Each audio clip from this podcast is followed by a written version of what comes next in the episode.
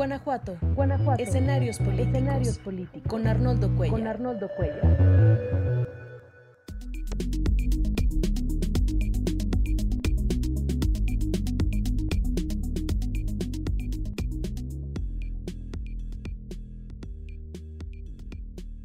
Hola, ¿qué tal? ¿Cómo están? Muchísimas gracias. Yo soy Arnoldo Cuellar, soy integrante del Laboratorio de Periodismo y Opinión Pública y quiero hablar hoy del tema de San Miguel de Allende, donde una propuesta ciudadana, una protesta ciudadana y una propuesta también de defensa de 41 árboles que se haya mantenido eh, pues cuidando ahí la actuación de las autoridades municipales fue ferozmente reprimida esta madrugada de lunes en el inicio de la semana cuando casi la mitad del turno de policías de San Miguel Allende llegaron a, desplazar a estas personas, a abrirle camino a las máquinas retroexcavadoras que iban a cambiar estos árboles para una obra pública ordenada por el alcalde y finalmente terminaron deteniendo a 14 de ellos, varias mujeres, algún menor de edad, una menor de edad y bueno, dos extranjeros también. Además se dio una clara criminalización de la protesta cuando el alcalde Luis Alberto Villarreal ordenó enviar un boletín que hablaba de que las personas que estaban protestando tenían armas y que por eso se dio la detención. Pero quiero platicar directamente con eh, pues quien protagonizó estos hechos, quien estuvo desde el principio acompañando a quienes iniciaron, que fueron jóvenes, esta protesta y este, esta inconformidad con un atentado más contra el medio ambiente, como si el desarrollo no pudiera ser incluyente del respeto pues, a, la poca naturaleza que queda en nuestras ciudades. Voy a platicar con Maribel Arciniegas. Ella estuvo en todos estos hechos y bueno, vivió esta, estas horas en la cárcel, fue detenida. Quiero, voy a hacer contacto telefónico con ella. Está en Miguelense, avecindada en San Miguel de Allende. Y bueno, Maribel acompañó a su hija Victoria, que fue una de las que convocaron inicialmente a defender estos 41 árboles. Maribel, ¿qué tal? Buenas, buenas noches. Perdóname el retraso, tenía problemas de conexión por Facebook y finalmente estoy transmitiendo por YouTube, pero ya estamos al aire. Bueno, daba una ligera introducción. Eh, Maribel, antes que nada, y antes de glosar los acontecimientos del inicio de la semana, quisiera que me platicaras cómo se originó este movimiento de defensa de un equipamiento de arbolado urbano en San Miguel de Allende. ¿En qué consiste esta obra pública que para hacerse tiene que trasplantar, entre comillas diría yo, porque casi ningún árbol sobrevive a esos trasplantes? 41 árboles en una calzada de, de la hermosa ciudad de San Miguel de Allende. Si me pones en antecedentes, te lo agradeceré muchísimo. Claro que sí. Eh, antes que nada, gracias por permitirme compartir cómo es que se genera este movimiento. Eh, pues todo comienza del llamado de una joven de 18 años, mi hija Victoria Delgado, que al darse cuenta a través de un medio local que iban a talar 41 árboles en la Avenida Guadalupe, eh, hace un evento en Facebook para sus amigos y la gente que, quisiera incorporarse a, esta, a este evento eh, invita a que se haga una valla humana para evitar que talen estos árboles. Ella, por supuesto, eh, confirma con este medio, eh, le dicen que es la información que ellos recibieron por parte de la Dirección de Ecología y pues ahí arranca todo el 2 de septiembre. Sea, es un movimiento iniciado por jóvenes. Por jóvenes. Sí, es un movimiento iniciado por jóvenes por, por la necesidad pues de mantener, preservar el medio ambiente. Eh, jóvenes que han estado conviviendo con muchas noticias desafortunadamente muy trágicas en el país y fuera del país, el caso de la Amazonía, es este, pues es muy lamentable. Entonces hay una preocupación muy fuerte porque pues porque se mantenga el medio ambiente. Pero también jóvenes que conectan con un movimiento global de, bueno, pues hemos tenido noticias de esta joven sueca, Greta Thunberg, su presencia en, múltiples eventos relacionados con la defensa del medio ambiente y el reclamo de esta generación que nos dice a nosotros que les estamos dejando un mundo con muchos problemas. Eh, Maribel. Es correcto, porque para sorpresa también, a ese día de la convocatoria que fue el 2 de septiembre, se une una familia de dos extranjeros, bueno, de hecho son tres porque tienen una hija y esa hija es de nacionalidad alemana, una hija de 12 años que también está eh, con este espíritu eh, de un ambiente eh, natural sano y son de alguna manera las portavoces o la esencia de este movimiento. Esta hija mía que tiene 18 años y esta joven de 12 años, Sara.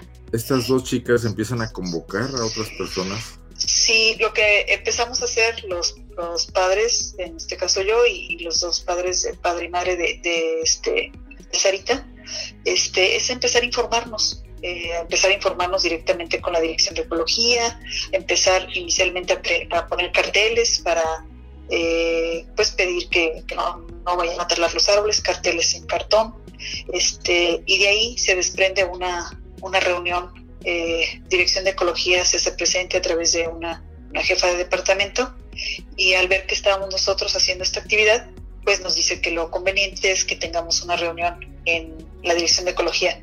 Desafortunadamente estas palabras que yo eh, externo no fueron de la misma manera porque eh, inclusive, bueno, hubo ahí la situación de, que nos empezó a comentar que éramos activistas sin sentido. entonces, como que desde un principio sentimos pues ya una agresión. una agresión. Eh, finalmente tenemos esta reunión con el director de ecología al al día siguiente una reunión en donde pues simplemente comenta que él no es el líder del proyecto. Eh, todo esto, por supuesto, está eh, documentado o, está, hay evidencia en la página que tiene el movimiento Salvemos 41 Árboles. Se llama Salvemos 40. Página de Facebook. ¿Perdón? Es una página de Facebook.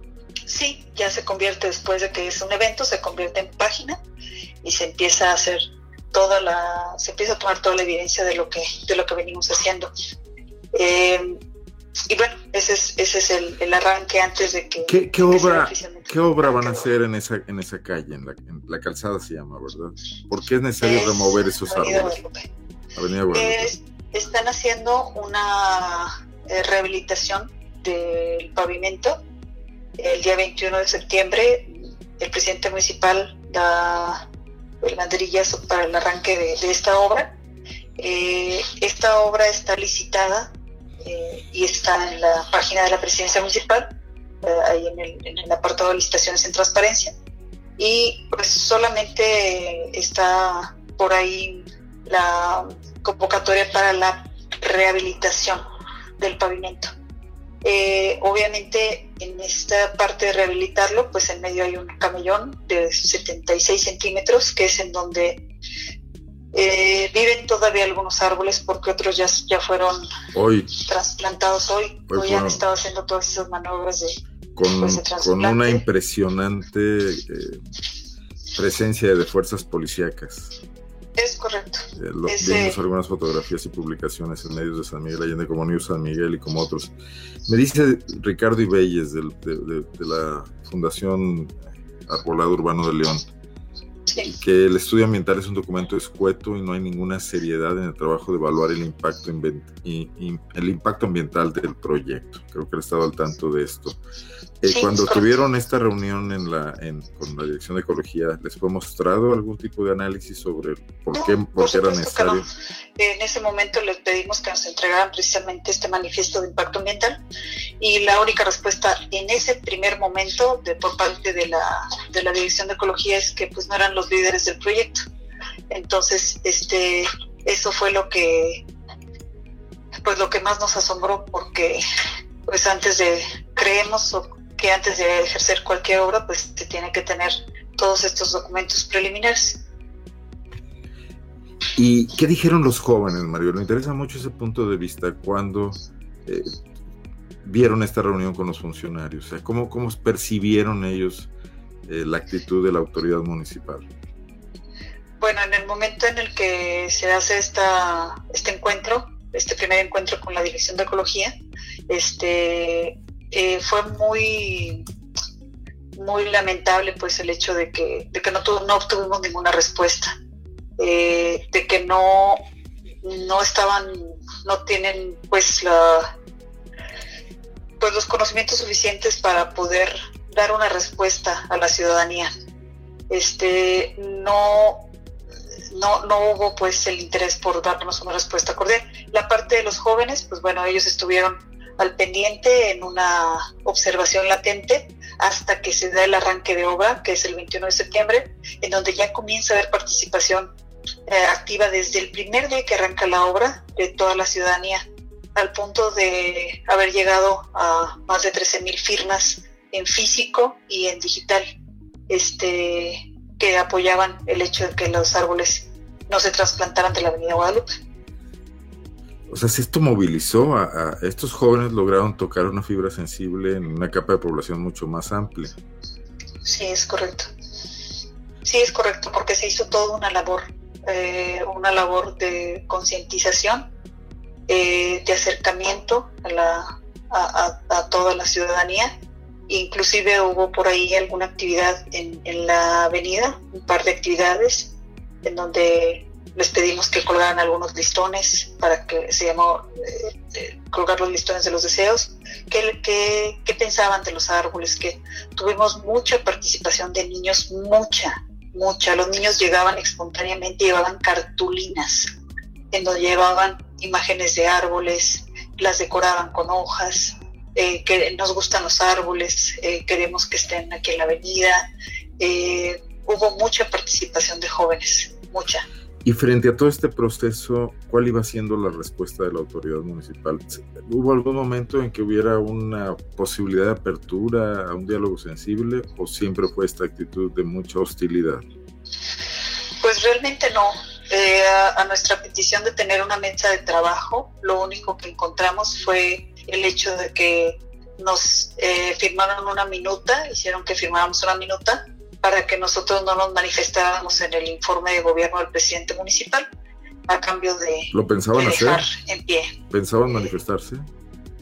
No, no pensábamos, simplemente lo que queríamos era una mesa de trabajo, porque las cuestiones pues del informe pues son unas cuestiones que son eventos completamente independientes a la parte de lo que es el pues el, el, tema de los árboles.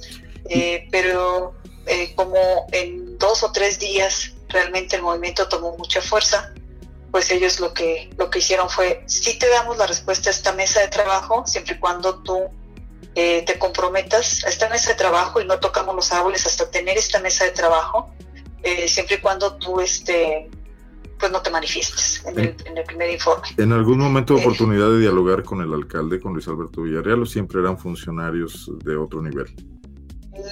Fueran funcionarios de otro nivel, eh, hicimos la petición al ayuntamiento para tener esta mesa de trabajo porque entendemos que el ayuntamiento es eh, la parte legal del municipio y también no, no pedimos hablar directamente con el presidente municipal debido a que en el arranque de obra eh, hubo una hostilidad por parte de él.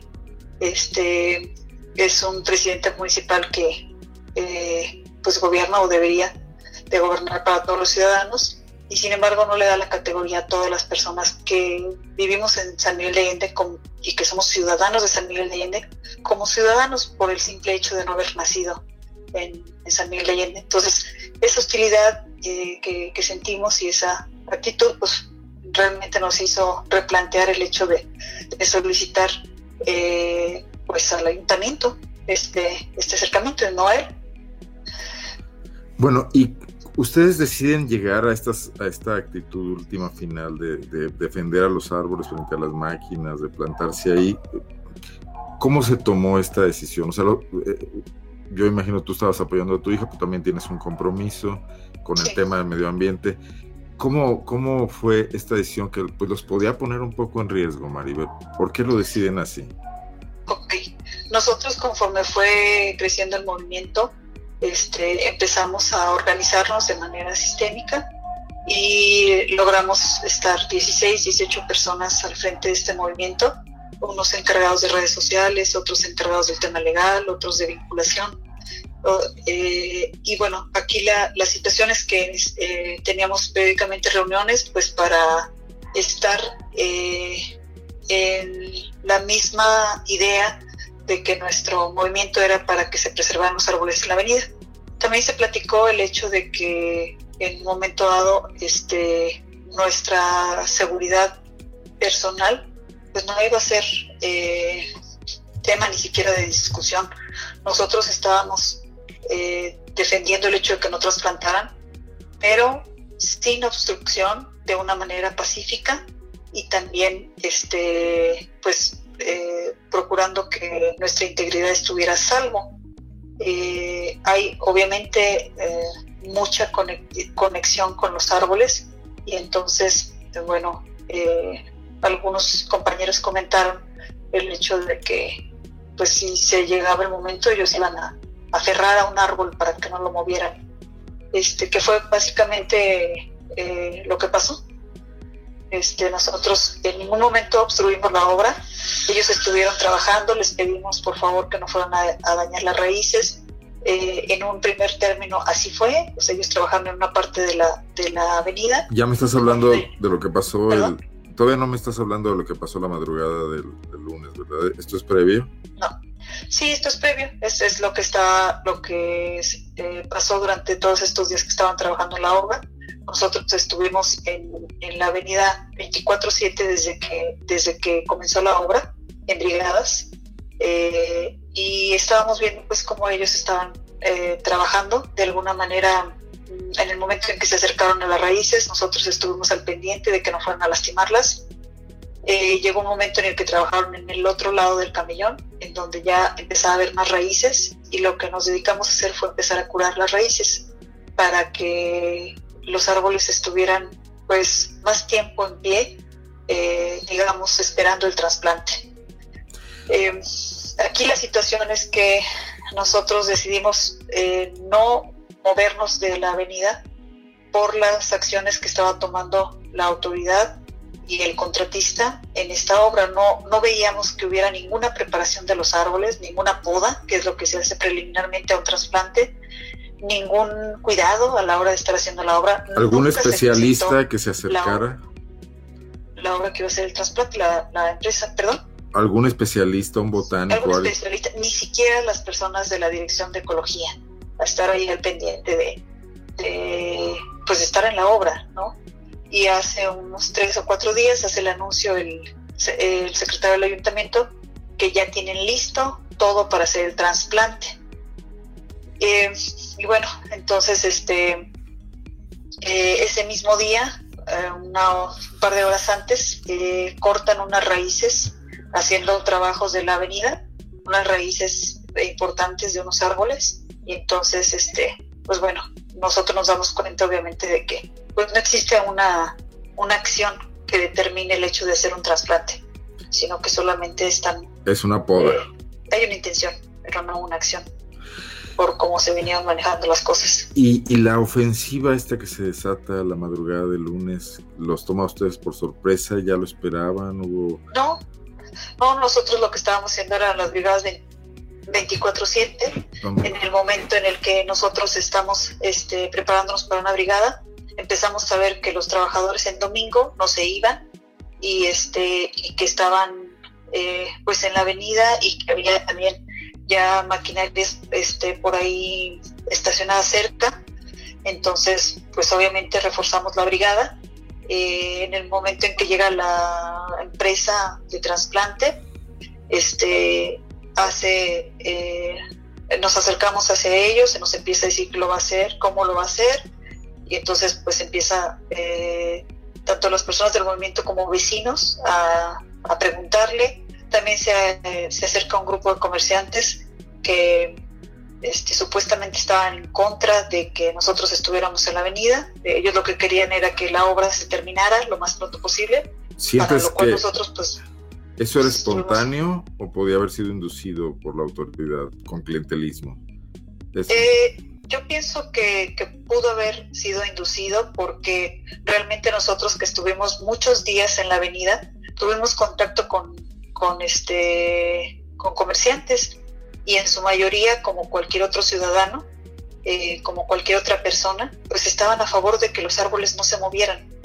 Eh, sí había mucho temor de expresarlo públicamente, pero este, finalmente eh, pues ellos estaban a favor de, de, lo que era el no trasplante. Entonces, por eso se nos hizo muy extraño que este grupo de comerciantes apareciera decir que, primero abanderándose como todos los comerciantes, y no eran los 300 que están en la... ¿Identificaron alguno?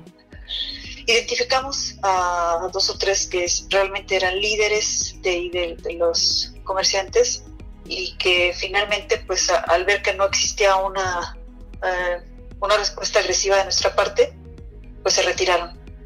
Se o sea, iban a provocar. ¿Perdón? Iban a provocar. Pienso que sí, que sí iban a provocar porque inclusive estuvieron ellos confrontándose, en un momento dijeron, queremos que se haga la obra, que se termine, y en ese momento empezó a escucharse obra y árboles, obra y árboles. Y eso era algo que la gente coreaba, los vecinos de la zona, eh, parte comerciantes, parte gente que vive en la avenida y gente que vive en, en los este, calles aledañas, porque ya se había congregado una cantidad de gente. O sea, Entonces, este, desde el punto de pues, vista de ustedes, ¿se puede mejorar la cuestión urbana, se puede hacer la obra y se pueden mantener los árboles? Es correcto. de hecho, es, se estaba pidiendo una audiencia para el lunes, para el día de ayer, porque parte del Colegio de Arquitectos de San Miguel de Allende tenía una propuesta de, para integrar los árboles a esa avenida. Una propuesta que surgió de la necesidad de integrar esos árboles y que nunca se le dio un espacio, porque finalmente esa mesa de trabajo que solicitamos no fue una mesa de trabajo, fue solamente una mesa informativa. Ellos nos informaron cómo es que iban a hacer la avenida y cómo se iba a dar el trasplante, y nunca dieron pie para que se diera una mesa de trabajo. Maribel, el lunes en la madrugada, ¿cómo se desata el, pues, la represión, el, actuar de las fuerzas de seguridad contra ustedes que produce detenciones. Eh, ¿Hubo algún tipo de actitud de ustedes que motivara o así fuera mínima que los policías sintieran eh, que ustedes estaban violando alguna ley o estaban agrediéndolos a los trabajadores o a ellos? No, este, de hecho, en el momento en el que se retiran estos líderes comerciantes, al ver que la gente coreaba obra y árboles, obra y árboles, este, se van y hasta entonces eh, la empresa de trasplante dice, bueno, vamos a hacer una pausa, eh, no, no vamos a continuar, se encierran y de, en cierto momento llega el director de gobierno, el licenciado Correa llega este, a tratar de comentar pues que no estuviéramos obstruyendo la obra a lo cual, bueno, siempre le dijimos que no había obstrucción, que nosotros no veíamos las condiciones para el trasplante de los árboles y que no veíamos que hubiera pues disposición para que se hiciera esto. O sea, si los iban a trasplantar, nosotros estábamos vigilando que se hiciera el trasplante, garantizando que, que sobre, sabemos perfectamente que no, que no tienen una gran posibilidad de que mueran esos árboles porque no es una época, porque no, no habían hecho eh, lo que lo que debe ser la preparación para hacer el trasplante y no lo digo yo sino que muchos expertos científicos estuvieron en esa avenida durante muchos días pasando y asesorando eh, para decirnos cómo es que se tenía que hacer un trasplante.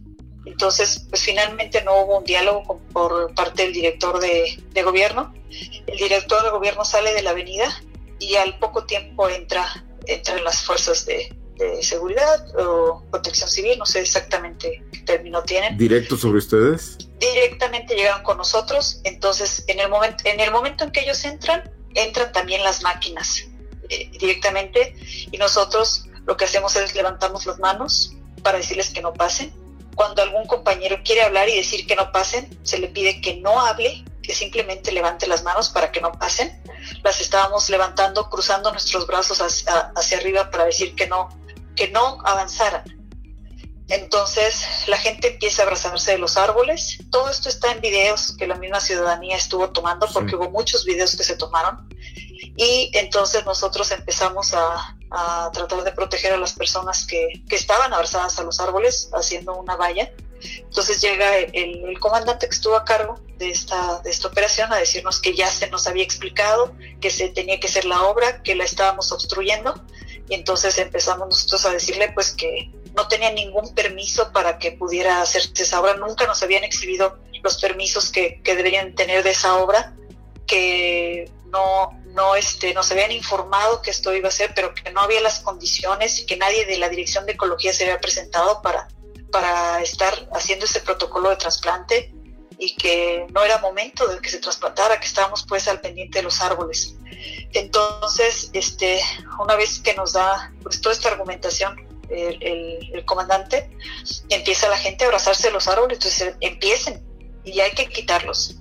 y este y empiezan a agarrar a las personas entonces la gente en, respuesta dice no ¿por qué me vas a llevar esto es pacífico es pacífico y eh, empiezan a, agarrar este a las personas eh, se señalan algunos líderes se agarran a, los, a los, algunos de los compañeros eh, a ti y a tu hija nos empiezan a, a forcejear bueno empezamos a forcejear porque nos empiezan a llevar a las camionetas en donde nos iban a trasladar a, los separos. Y entonces alegan resistencia a la autoridad cuando no había ninguna razón para detenerlos a ustedes. Y luego leí muy preocupado el boletín que emitió la presidencia municipal ya muy tarde, muchas horas después de los hechos, donde sugiere en un párrafo eh, perdido dentro de un documento de cuartilla y media que había armas, que, que algunos de los manifestantes portaban armas. Eh, me pareció descomunal que se afirme esto sin ningún elemento de prueba o sin ir a, no sé, a una consignación más seria, ¿no? Eh, ¿Qué te pareció a ti esto? Es, es, alguien me ha hecho, es una criminalización de la protesta. ¿no? Pues sí, porque realmente nosotros en todo momento nos hemos manejado pacíficamente, nunca hemos entrado en confrontación, hemos hecho las cosas buscando el bienestar de los árboles eh, y también, bueno, el hecho de que eh, estos árboles nos dan mucho, pero mucho más que lo que nosotros les damos a estos árboles. Eh, yo pienso que, que, sí, efectivamente, este, pues está tergiversando esta información, porque pues la, la, gran tranquilidad que tenemos es toda esa cantidad de videos ciudadanos que se tienen ya corriendo en las redes sociales. Y pueden observarlos todos, en donde se dan cuenta que nosotros no sacamos ningún arma, en donde nosotros no provocamos ninguna, a ninguna autoridad en esa madrugada, en donde la gente se empieza a abrazar de los árboles, en donde la gente les dice que no al trasplante, que, que no quieren que se trasplante porque, bueno, pues no había las condiciones para, para hacerlo. ¿Qué pasa cuando los detienen, Maribel? Eh, ¿Perdón? ¿Qué pasa cuando los detienen? ¿Los llevan a los separos y qué les dicen? ¿Alguien interviene un juez calificador? ¿Cómo se da el proceso ya dentro de la cárcel? Sí, nos suben a las camionetas y a partir de que nos suben a las camionetas nos 14 personas. A, empiezan a ejercer un maltrato psicológico a todos los que estábamos para, para sometimiento. Este, nosotros siempre estuvimos en, el mismo sentido de que nosotros estábamos haciendo, ejerciendo nuestro derecho eh, de manera pacífica. Eh, y entonces empiezan ellos a, amedrentarnos, a decirnos que, que estábamos obstruyendo la obra, una serie de, pues de, situaciones en donde empiezan a someternos este, psicológicamente. Obviamente existen este, atemorizándolos también. para podernos someternos. Eh, y nos suben a las camionetas, a una de las compañeras la tiran al piso, le empiezan a decir que ella se va a dar cuenta porque eh, un par de, los, de las personas que están en activo son extranjeros y les dicen que ahora se van a dar cuenta de cómo es que se maneja la ley en México, este, obviamente con palabras altisonantes eh, y bueno, una serie, una serie de cosas. Nos llevan los separos y a la hora de entrar nos hacen que dejemos las pertenencias, nos empiezan a tomar nuestros generales, este, nos pasan a una revisión pues que no fue revisión, más que toma de temperatura y de presión y de ritmo cardíaco. ¿Alguien estaba golpeado? O sea, se, sí, exceso la mayoría de la traíamos golpes en los brazos. Este, había dos personas que habían eh, detenido de nuestros compañeros, que una de ellas es eh, diabética y obviamente el azúcar la traía muy alta y la, el otro compañero presentó un, eh, pues estaba mal, tenía, tenía una afección, tengo entendido, cardíaca. De hecho, otra de las personas que, detuvieron traía una placa, una placa metálica en el brazo por un accidente que tuvo. Lo tenía expostado y sí se estaba lastimando mucho. Él fue, yo pienso, uno de los más lastimados porque él fue una de las personas que estaba abrazado a un árbol y lo sometieron entre seis, entre seis este, elementos. Este, pues entramos a los, a los separos. Eh, obviamente en todo momento fue una, una situación de mucha tensión. Hostilidad. Y de mucha hostilidad, es correcto. Y este y finalmente nunca nos comentaron la razón por la que nos habían metido. Había, este, dijeron que era una falta administrativa, la, la, licenciada que estaba dentro a cargo, y que esa falta administrativa, bueno, eh, le correspondía una, una, una, multa, que a las 9 de la mañana del día siguiente íbamos a salir, estoy hablando que eran las 2 de la mañana, este, 7 horas salíamos a la... Salíamos, salíamos pagando pues una, una fianza.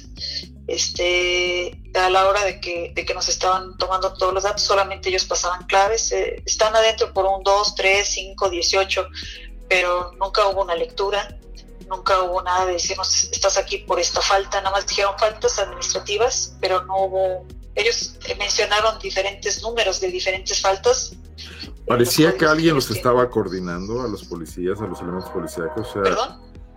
¿No se dieron cuenta si alguien los estaba coordinando, otro nivel de autoridad, el propio alcalde o el secretario del ayuntamiento, si se comunicaban con alguien? No, adentro de los separos, este, afuera pues era un comandante el que estaba a cargo. Adentro de los separos no, inclusive la licenciada me dijo que no había alcalde ese día, este, que ella estaba eh, teniendo esa doble función. Y bueno, finalmente nos metieron a los separos, estuvimos desde las 2 de la mañana y hasta mediodía sin agua, sin alimento. Este, en la madrugada pues llegó el comandante y comentó que no era no era el tiempo para que nos pudieran sacar, que nos iban a tener 36 horas ahí en detención y que no correspondía fianza, que íbamos a pasar pues mínimo las 36 horas. O sea, primero te dijeron que sí, que había una multa que pagar y después que no es correcto. No, no me dijeron directamente, sino eso lo externaron a la licenciada. Nosotros estábamos en un separado muy, muy próximos a donde estaban haciendo todo lo administrativo. ¿La abogada de ustedes? No, abogada de que estaba a cargo ahí de, ah, recibirnos en los separos. Nosotros nunca tuvimos derecho a ah, llamar, a, un abogado. Eh, a un abogado, simplemente nos tomaron los datos para hablar y pues no hablaron con nadie hasta las 8 de la mañana. Comenzaron a hacer las llamadas. De hecho, mi llamada, a la cual tenía yo derecho, este, la hicieron a la una de la tarde. O sea, no la hicieron inmediato. Mm, pues, en todo momento estuvimos comentando que, que, no nos habían leído los nuestros derechos, que no nos estaban diciendo, que nos habían dicho que era una falta administrativa y como falta administrativa a las nueve ya teníamos que estar fuera. Claro. La misma licenciada nos dijo que, que no, que ella, que ella era parte pues del tema y que estaba recibiendo la instrucción que eran 36 horas. Le dije, mayormente usted tiene que darnos el derecho para que nosotros podamos hablar y hablar un abogado o hablarle a una persona para que sepa y que, en qué condiciones estamos. Una alcaldada total, como se les llama esto. Me llama la atención que los hicieran firmar un convenio para salir. Tengo el documento, lo he leído, lo he visto publicado y es un convenio que les plantea a ustedes una coacción para renunciar a derechos fundamentales que garantiza la Constitución, el derecho de manifestación, el derecho a la libertad de expresión. Sí. Eh, ¿Quién planteó firmar ese convenio? ¿Cómo fue esa negociación? Sí, este, pues bueno, nuestros familiares eh, que estaban afuera y que no les permitieron vernos en principio en el día, este, hasta ya las 3 de la tarde más o menos empezamos a ver a nuestros familiares, nuestros familiares nos llevaron comida, nos llevaron agua. Este, eh, fue que ellos eh, trataron de, tomar una acción mediática porque pues la asesoría que, estaba llegando legal eh, pues nos decía que, que efectivamente si se había estipulado 36 horas teníamos que esperar las 36 horas y, y bueno luego apelar eh, pero finalmente teníamos que esperarnos porque esa era la, situación verbal que nos estaban manifestando. Este, y realmente buscaron tener una solución mediática y como fue una solución mediática, pues bueno, eh, eh, la persona que llevó a cargo esta, esta negociación fue la que, la que combinó pues esta situación de que... ¿Quién, fue esta persona? ¿Perdón? La, persona de parte de ustedes. Sí, de parte de nosotros. Correcto. De parte de nosotros. Eh, ¿Por qué dices que mediática? Digo, a esas horas el tema estaba en todos lados, ya estaba en medios nacionales, por supuesto en los estatales, eh, y se veía como un ejercicio arbitrario del derecho por parte del alcalde. Eh, sí, la idea es que querían salvaguardar nuestra integridad. la idea era que estuviéramos fuera, que, de alguna manera nosotros tuviéramos la, que nuestros familiares tuvieran la tranquilidad de vernos fuera, porque no sabían adentro qué estaba pasando y tampoco se les informaba. eh, lo poco que ellos pudieron ver, pues fue el hecho de que no, no, les permitían acercarnos alimento, no les permitían hablar con nosotros. Eh, las, las pocas intervenciones que nosotros tuvimos fue para avisar a, las personas que estaban en ventanilla que no nos estaban dando agua, que nos estaban este, espaciando los tiempos para ir al, al, inodoro, este, que no nos daban comida. Hubo dentro pues varias situaciones este, de violencia psicológica en las cosas que nos estaban diciendo. Entonces, pues la realidad es que nosotros estábamos este, pues pendiendo de una situación interna y no querían que estuviéramos más horas dentro. Eh, aquí la idea era primero salvaguardar nuestra integridad. ¿Y qué te parece a ti el haber firmado ese documento donde, bueno, pues se comprometen todos ustedes a ya no acudir a las obras y ya no impedir la obra y ya no protestar? No, pues pienso que está, que está mal que nos impidan manifestarnos, porque ese es un derecho. Eh, creo que llega un punto en donde existe una, una parte de sometimiento, una parte de, esa violencia psicológica. Intimidación, ¿no?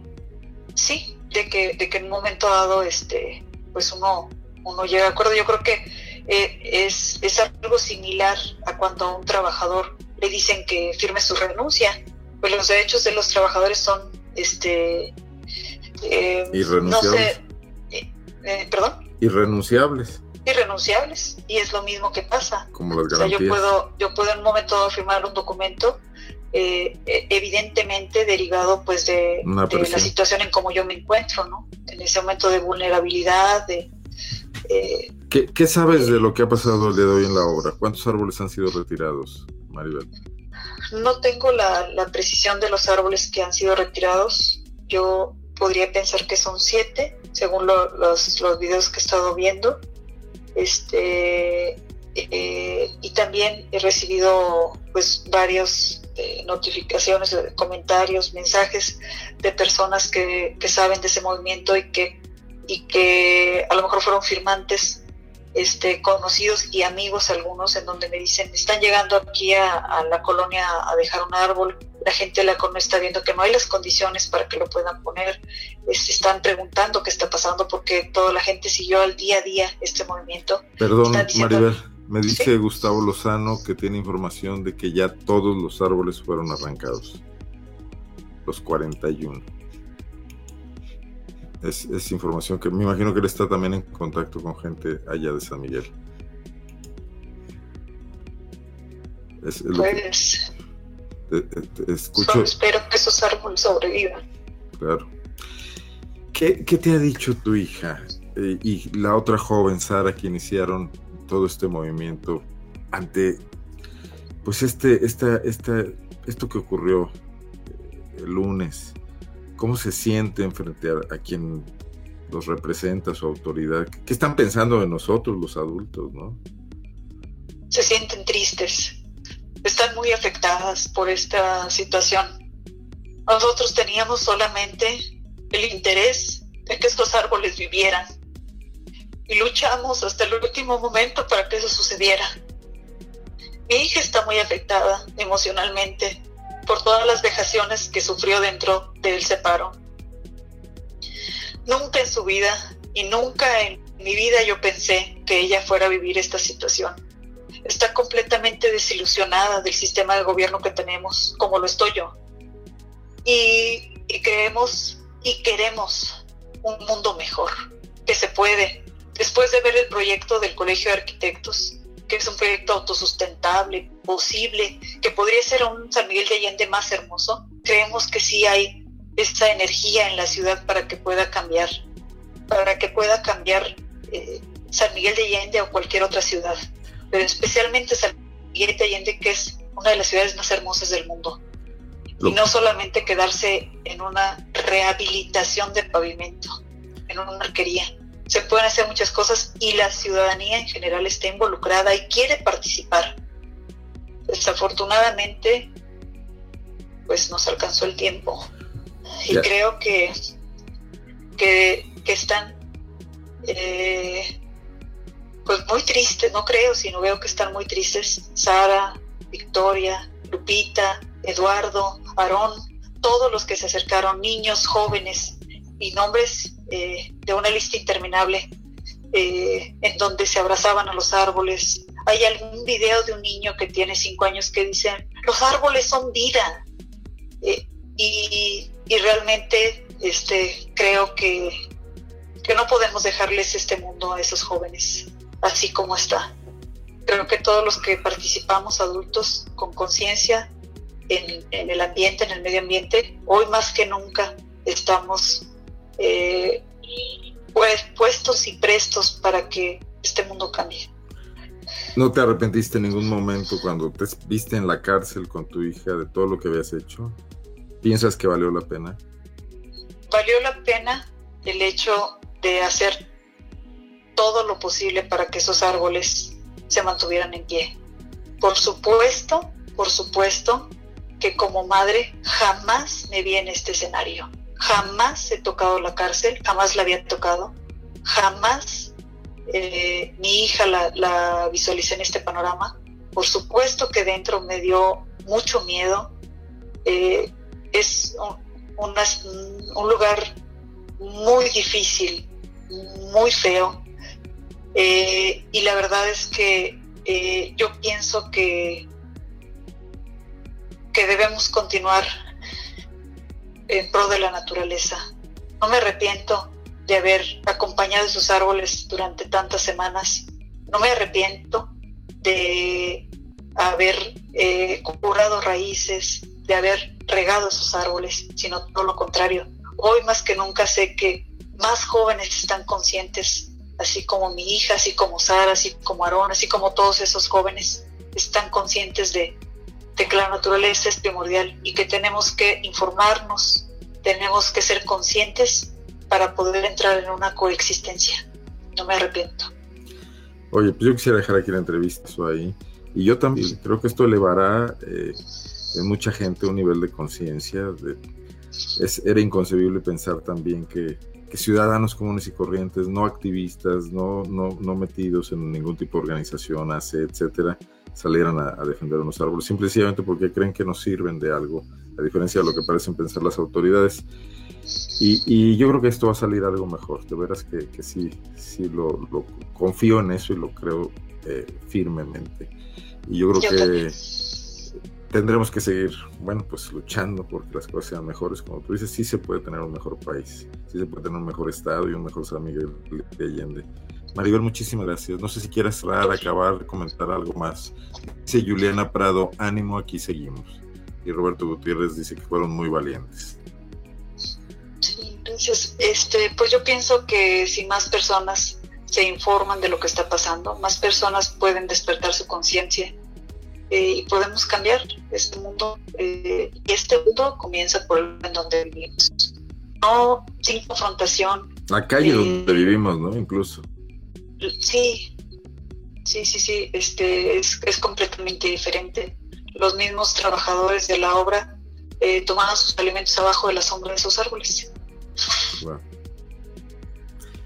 Vamos a seguir, bueno, pues atentos a, lo que quizás evolucione también para convertirse en, algo más organizado eh, para defenderse de Miguel Allende, que está acechado por muchos lados, porque están debatiéndose entre la hermosa ciudad que, generó un flujo de turismo muy consciente y muy selectivo a volverla a un polo masivo de, un turismo invasivo, ¿no? Como a veces parece ser en búsqueda solamente de las ganancias, de las utilidades. Entonces luchas hay, hay muchas todavía por delante, eh, Maribel, y yo creo que vamos a permanecer en contacto, si te parece. Yo creo que sí. Muchísimas gracias. Dice, eh, no puedo dejar de leerte esto, Elide Urrutia, despertaron algo que los sanmiguelenses teníamos dormido. Gracias, Maribel. Y te llamo Valiente.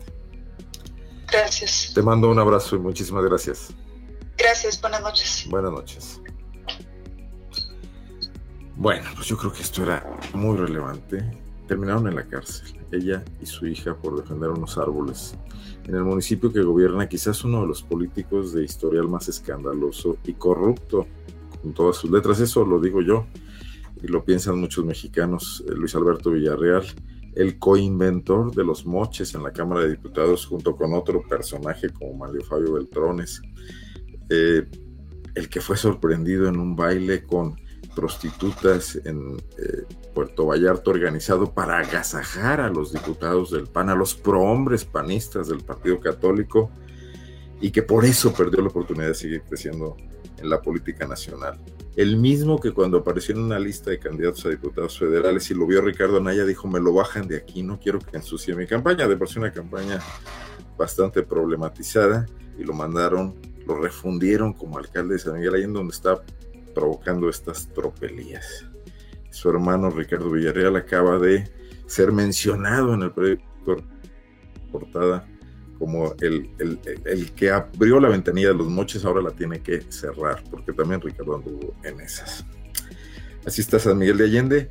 Quiero hacerle una llamada rápida al abogado Gustavo Lozano de Acción Colectiva, porque quiero que platiquemos los términos de la eh, insólita criminalización de la protesta que se vio en ese boletín de la presidencia municipal de San Miguel Allende y el punto de vista legal con respecto a todo esto.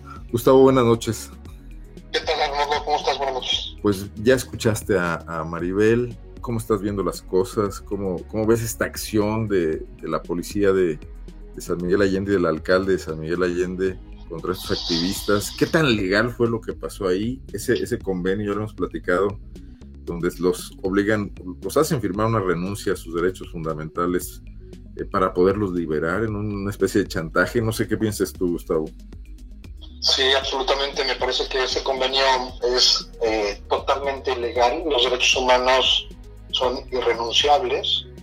Y eh, escuchando a Maribel, con quien estuve intercambiando información para trabajar las acciones legales que intentaban impedir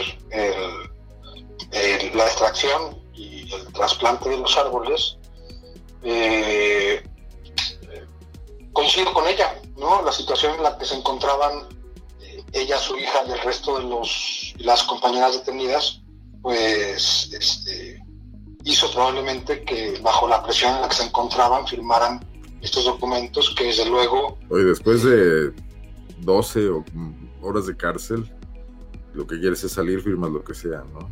Así es, así es. Entonces, habría que entender esta circunstancia, por un lado. No, yo entiendo, entiendo la circunstancia de firmar. Lo que me gustaría que explicáramos es la actitud de la autoridad que se le ocurre eso. ¿no? Bueno, lo que pasa es que eh, lo que ocurrió en las últimas semanas en San Miguel de Allende fue eh, el, típico caso de un gobierno que quiere eh, sí o sí echar adelante un proyecto, su proyecto, en contra del interés general de la población.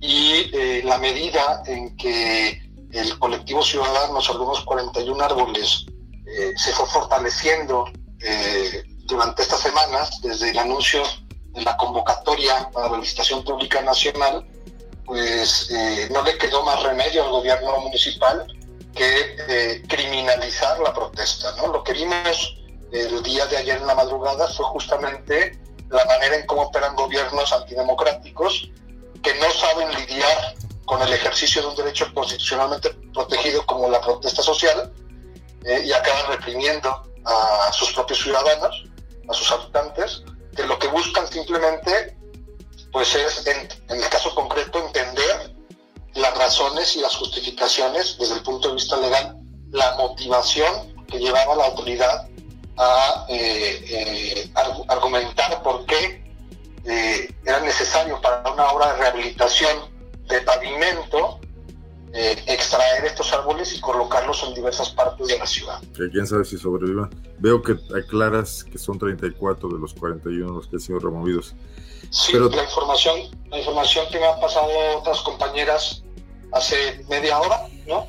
Eh, fue justamente que eh, la acción legal que teníamos pensada, eh, que veníamos trabajando con Maribel, una pasada que un amparo, pues este, no tiene más sentido porque han arrancado todos los árboles. Es decir, el hecho, el hecho ha sido consumado por lo tanto el amparo no tiene más sentido. Sin embargo, eh, y a propósito de lo que Maribel comentaba, pues decir que eh, mi opinión eh, a, a, la distancia es que esto no se va a quedar así, la gente está indignada Eh, hay muchas personas que no pisaron eh, los separos el día de ayer, que están determinadas a hacer algo para responsabilizar al gobierno de Villarreal por estos árboles, que como dices, probablemente el trasplante no tenga éxito, porque eh, hay dos datos importantes. Los árboles, las raíces de los árboles estaban entrelazadas, de modo que arrancarlos, es decir, extraerlos, eh, significaba justamente romper estas raíces eh, que mantenían vinculados a los árboles, por un lado. Por otro lado, eh, según expertos del propio movimiento, asesores técnicos del movimiento, esta no es la temporada para el trasplante de árboles. De modo que es muy probable que ese trasplante no tenga éxito. Y Esperamos que lo tenga por el bien de los árboles, pero es muy probable que no lo vaya a tener cero disposición a escuchar a los ciudadanos, cuando los gobiernos se llenan la boca de hablar de participación ciudadana, que solo es el aplauso a sus propuestas unilaterales, ¿no?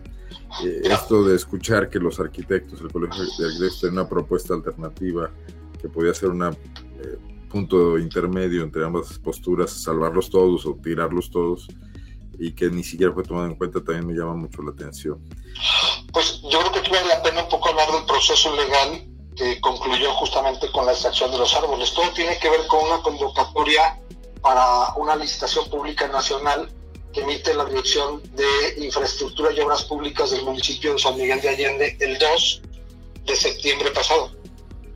Eh, en esta convocatoria, eh, a contrapelo de lo que señala la ley en la materia, la ley estatal en la materia, eh, no tiene una referencia breve de lo que supone el proyecto.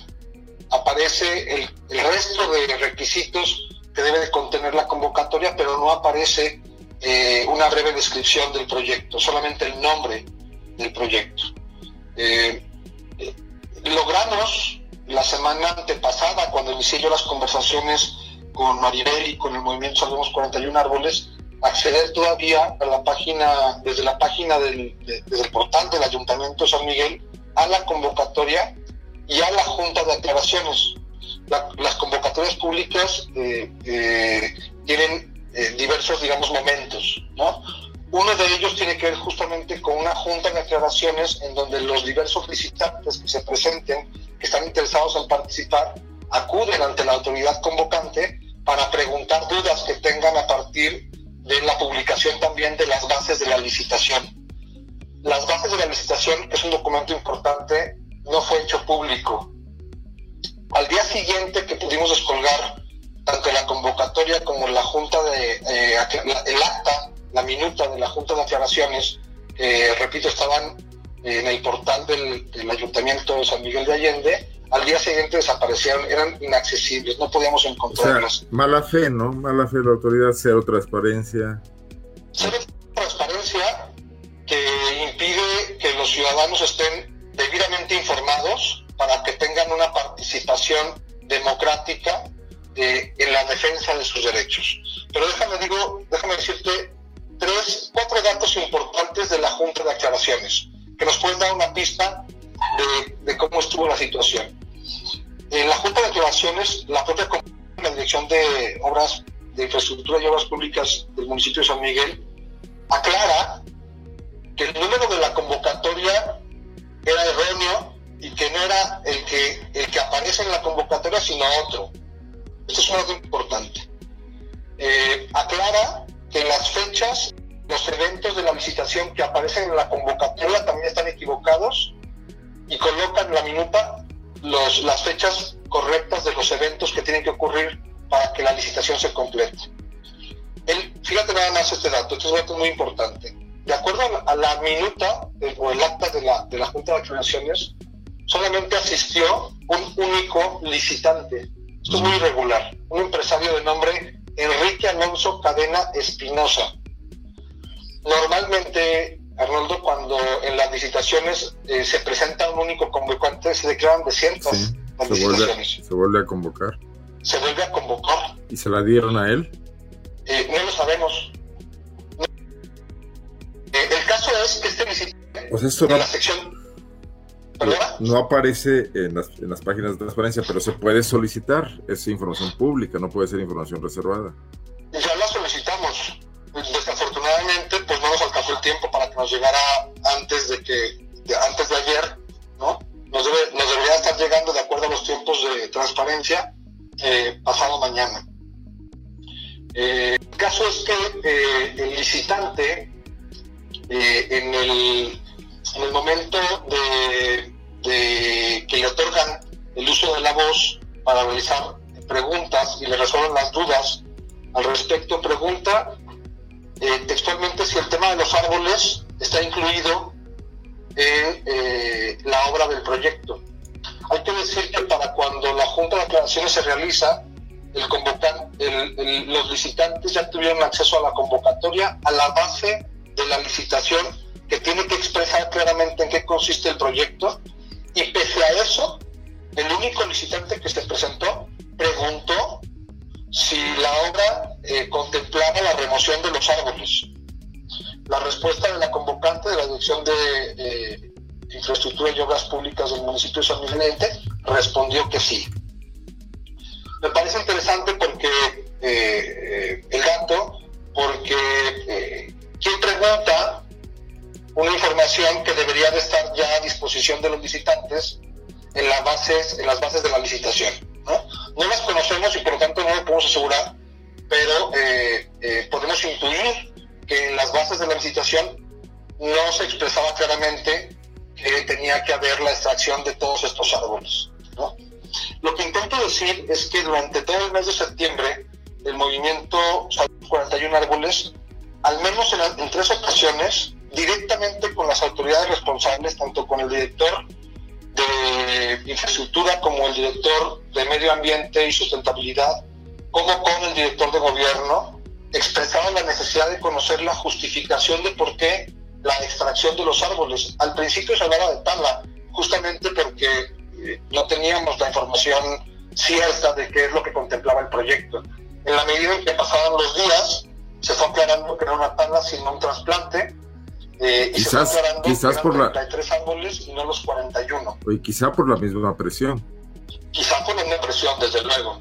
Eh, nunca logramos obtener, el movimiento nunca logró obtener, y es también parte de lo que solicitamos a la transparencia, la orden o la autorización de la Dirección de Medio Ambiente y Sustentabilidad del municipio de San Miguel de Allende, que es la autoridad competente para eh, ordenar eh, un acto como este. ¿no? no sabemos si no existe, no sabemos si existe y por lo tanto, al carecer de esta información, dejan en absoluta indefensión para el ejercicio de sus derechos, como la presentación de un amparo, por ejemplo, eh, a los ciudadanos interesados en salvaguardar los árboles. Probablemente no se hayan podido salvar estos árboles, pero sí se puede iniciar una acción eh, para buscar la sanción de tanta irresponsabilidad y tanta arbitrariedad, ¿no? Gustavo. Bueno, ya estamos en estos diálogos. Eh, eh, Pero le ves materia. Sí, yo pienso que hay materia para responsabilizar al gobierno municipal por la ilegalidad de estos hechos. Mira, es importante que la audiencia entienda una cosa. Eh, de acuerdo a la Constitución, las autoridades en mi país, todas, ¿no? desde la autoridad más encumbrada hasta el político más humilde eh, tiene la responsabilidad cuando realiza un acto, cuando emite un acto, tiene la responsabilidad de fundamentarlo y de motivarlo, es decir, de explicar, explicar claramente cuáles son las razones por las cuales decide lo que está decidiendo. Eh, nos hemos acostumbrado, sin embargo, a que las autoridades no motiven y mal justifiquen, fundamenten sus eh, acuerdos y sus determinaciones. Como si fuera una monarquía absoluta. Exactamente, ¿no? Y, hay que decir, pues, que eh, esto cuadra perfectamente, digamos, con el talante con el que Luis Alberto Villarreal se ha comportado en su carrera como político. Ya hablabas tú de los escándalos, ¿no? Los escándalos que, eh, que lo persiguen son importantes, no son escándalos menores, son escándalos que han trascendido a nivel nacional eh, y yo esperaría que el, Partido de Acción Nacional Guanajuato eh, de alguna manera eh, condene lo que el gobierno de Luis Alberto Villarreal ha realizado, por un lado. Creo que también hay materia para que el Congreso del Estado llame a cuentas a, a Villarreal, explique por qué se comportó de esta manera, no solamente en el proceso de detención, criminalización del movimiento, que es muy importante, sino también en la manera en cómo manejó la convocatoria para la licitación pública nacional. Estamos hablando de recursos públicos, eh, estamos hablando de 20 millones de pesos aproximadamente, eh, y en el contexto en el que nos encontramos, lo mínimo que le podemos pedir a las autoridades, lo mínimo que les debemos exigir, quiero decir, es que transparenten el uso de los recursos que ellos administran. Y respondan por todos. que hay materia para que... Eh, Incluso con la detención, ¿no? Si tampoco está justificada. no, desde luego no está justificada. Eh, ahí yo quiero decir un par de cositas. Mira, cuando un gobierno como el de Villarreal no sabe lidiar con la protesta social, tiende a judicializar eh, eh, el fenómeno. ¿no? Es decir, saca, saca de la arena política la protesta, una protesta social es una manifestación política, y la saca de la arena política para llevarla a la arena judicial. Y lo que consigue, diría yo, casi invariablemente es desarticular a los movimientos sociales. Porque hay que decir que los movimientos sociales cuentan con pocos recursos a su, disposición. Y no me refiero solo a recursos económicos. No, me refiero también a gente que participa activamente en el movimiento. ¿no? Entonces, eh, el día de ayer estábamos a dos bandas tratando de terminar el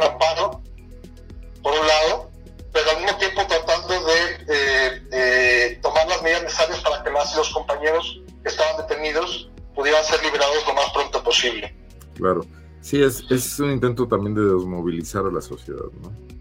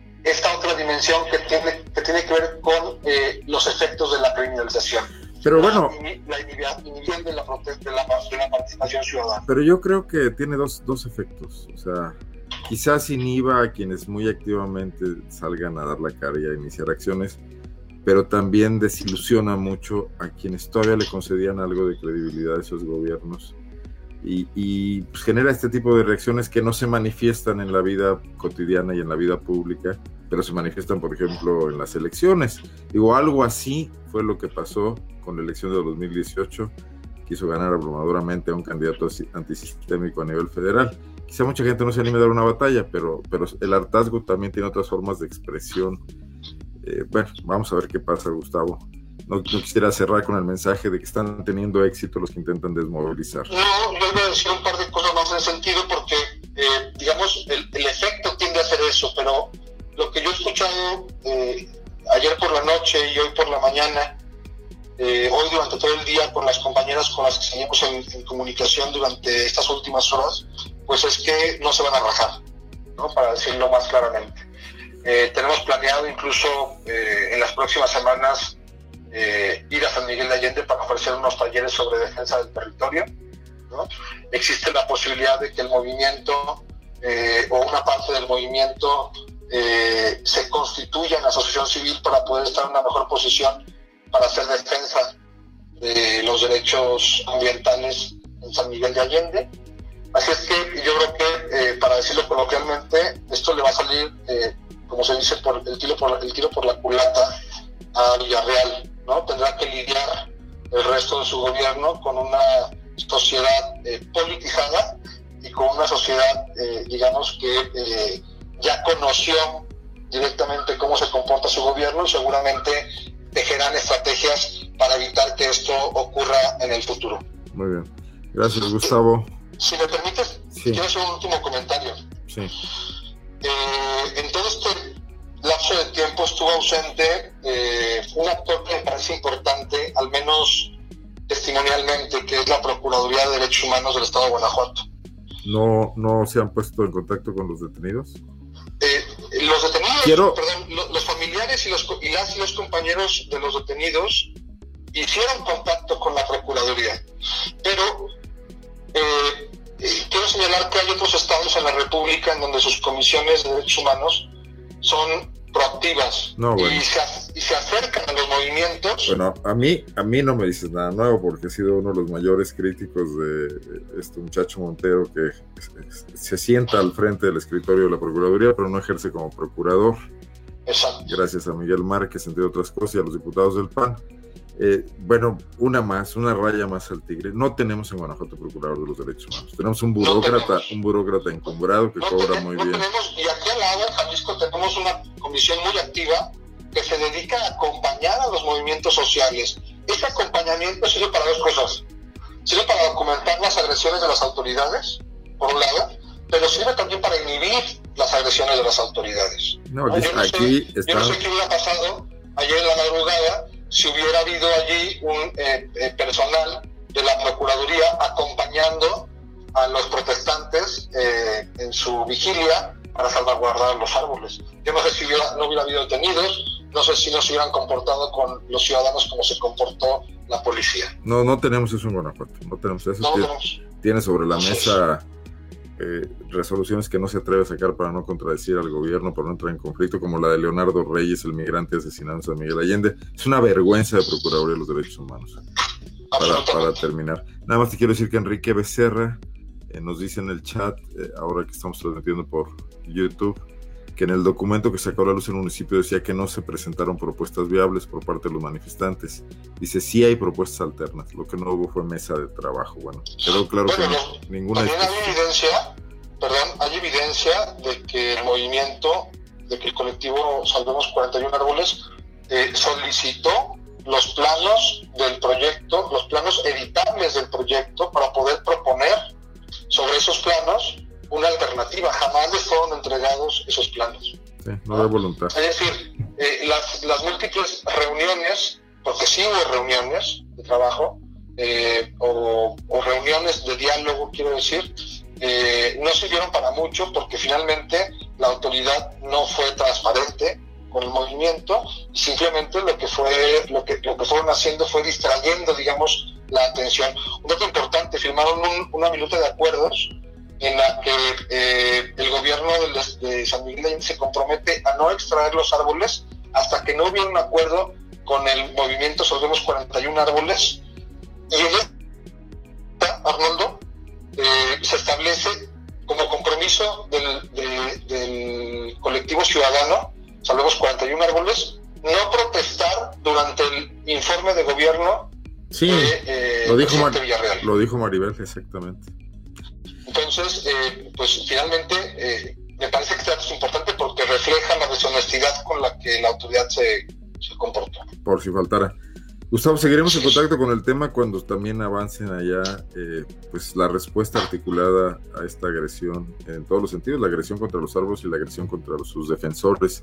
Y lo lamentable, bueno, esto iniciado por jóvenes que creían que podían impulsar una mejora en su comunidad y que una de ellas terminó detenida toda una noche y mediodía.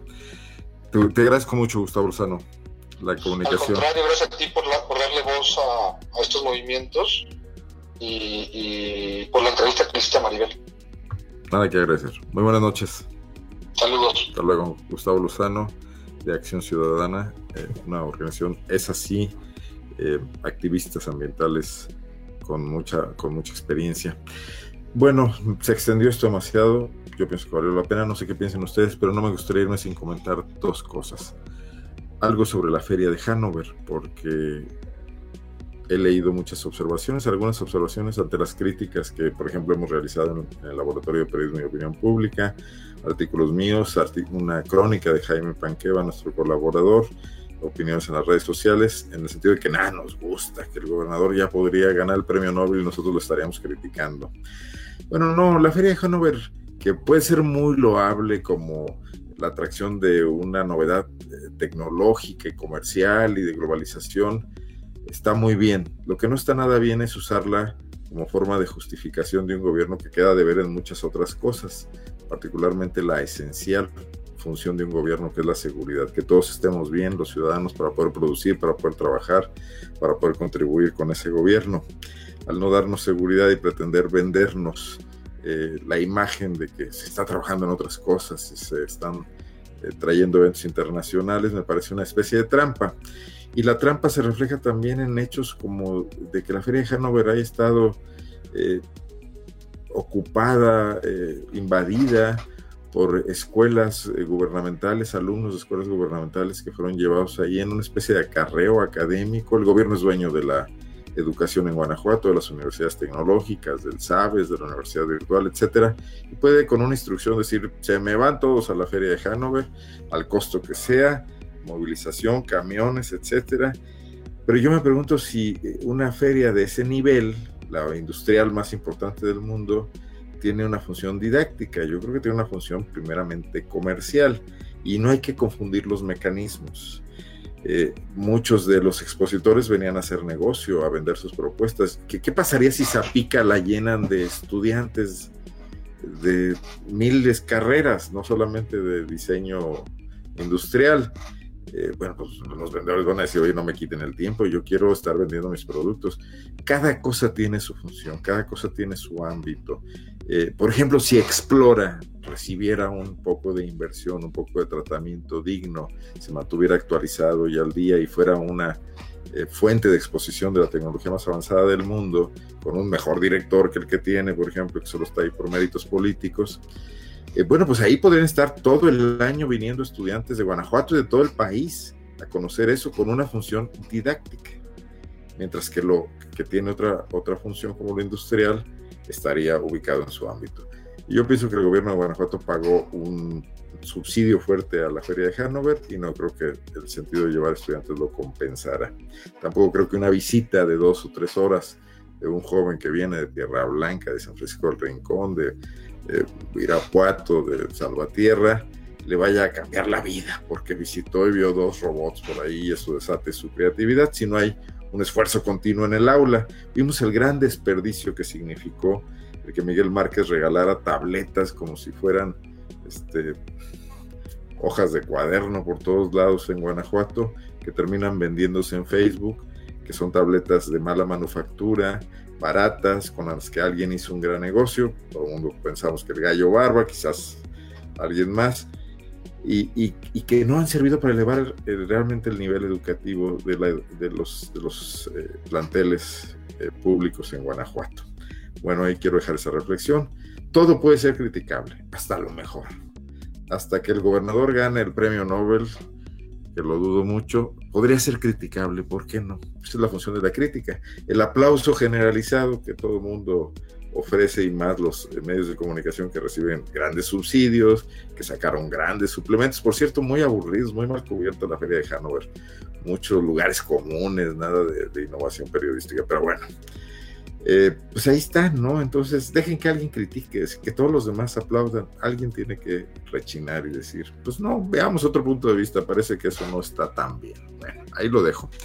Y el, el segundo y último tema que quisiera comentarles es El reportaje que le presentamos hoy en Laboratorio de Periodismo y Opinión Pública, subido hace algunos minutos, donde encontramos en una investigación periodística que eh, nuestro magistrado estrella, candidato a ocupar el Poder Judicial de Guanajuato por dos años a partir del próximo enero, según dicen muchos medios de comunicación, muchos políticos y algunos eh, de sus compañeros magistrados, pues le fue sacada una tarjeta amarilla por un eh, juez federal que encontró que se le cumplieron los tiempos y no ejecutó un amparo donde le habían revertido una sentencia.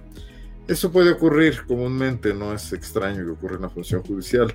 Lo que llama la atención es que el caso que ameritaba esta amonestación tiene que ver con un muy cercano amigo, empresario, colega del secretario de gobierno Luis Ernesto Ayala, eh, el empresario Luis Fonseca. Eh, y llama muchísimo la atención que esté ligado a un tema en el que el secretario de gobierno y el síndico de León, Salvador Sánchez, tienen mucho interés, que es la adquisición de un terreno para cambiar las instalaciones del Club Cinegético, porque el Club Cinegético de León, que estaba lejos de la ciudad, en un lugar sin mayor valor, entre unos cerros, hoy está convertido en un codiciado terreno para construir vivienda, porque ya está rodeado de zonas residenciales y eso ha aumentado mucho su plusvalía. Entonces el Club Cinegético quiere tener, sus miembros quieren seguir teniendo la posibilidad de practicar esta actividad, el tiro al blanco, y, necesitan un nuevo espacio. Todo esto se refiere al juicio porque hay un, despojo denunciado en el terreno, en uno de los terrenos contemplados por, posiblemente son varios, para cambiar el club cinegético. Y lo extraño ha sido cómo ha sido empujado el caso a través de diversas esferas cuando fue detenido Luis Fonseca Ochoa acusado de despojo, ahora que el magistrado revierte o trata de revertir la inicial orden de aprehensión y se sospecha que puede haber ahí eh, mucho alegato de oreja desde Palacio de Gobierno hacia el Poder Judicial, cosa nada extraña en un Estado que no tiene una división de poderes clara evidente y que más bien durante los últimos años el panismo ha copado los espacios, la Cámara de Diputados no se diga, que son una oficialidad de partes, ya lo hemos dicho, y el Poder Judicial también, donde los magistrados los elige o el gobernador o el Congreso del Estado dominado por el PAN.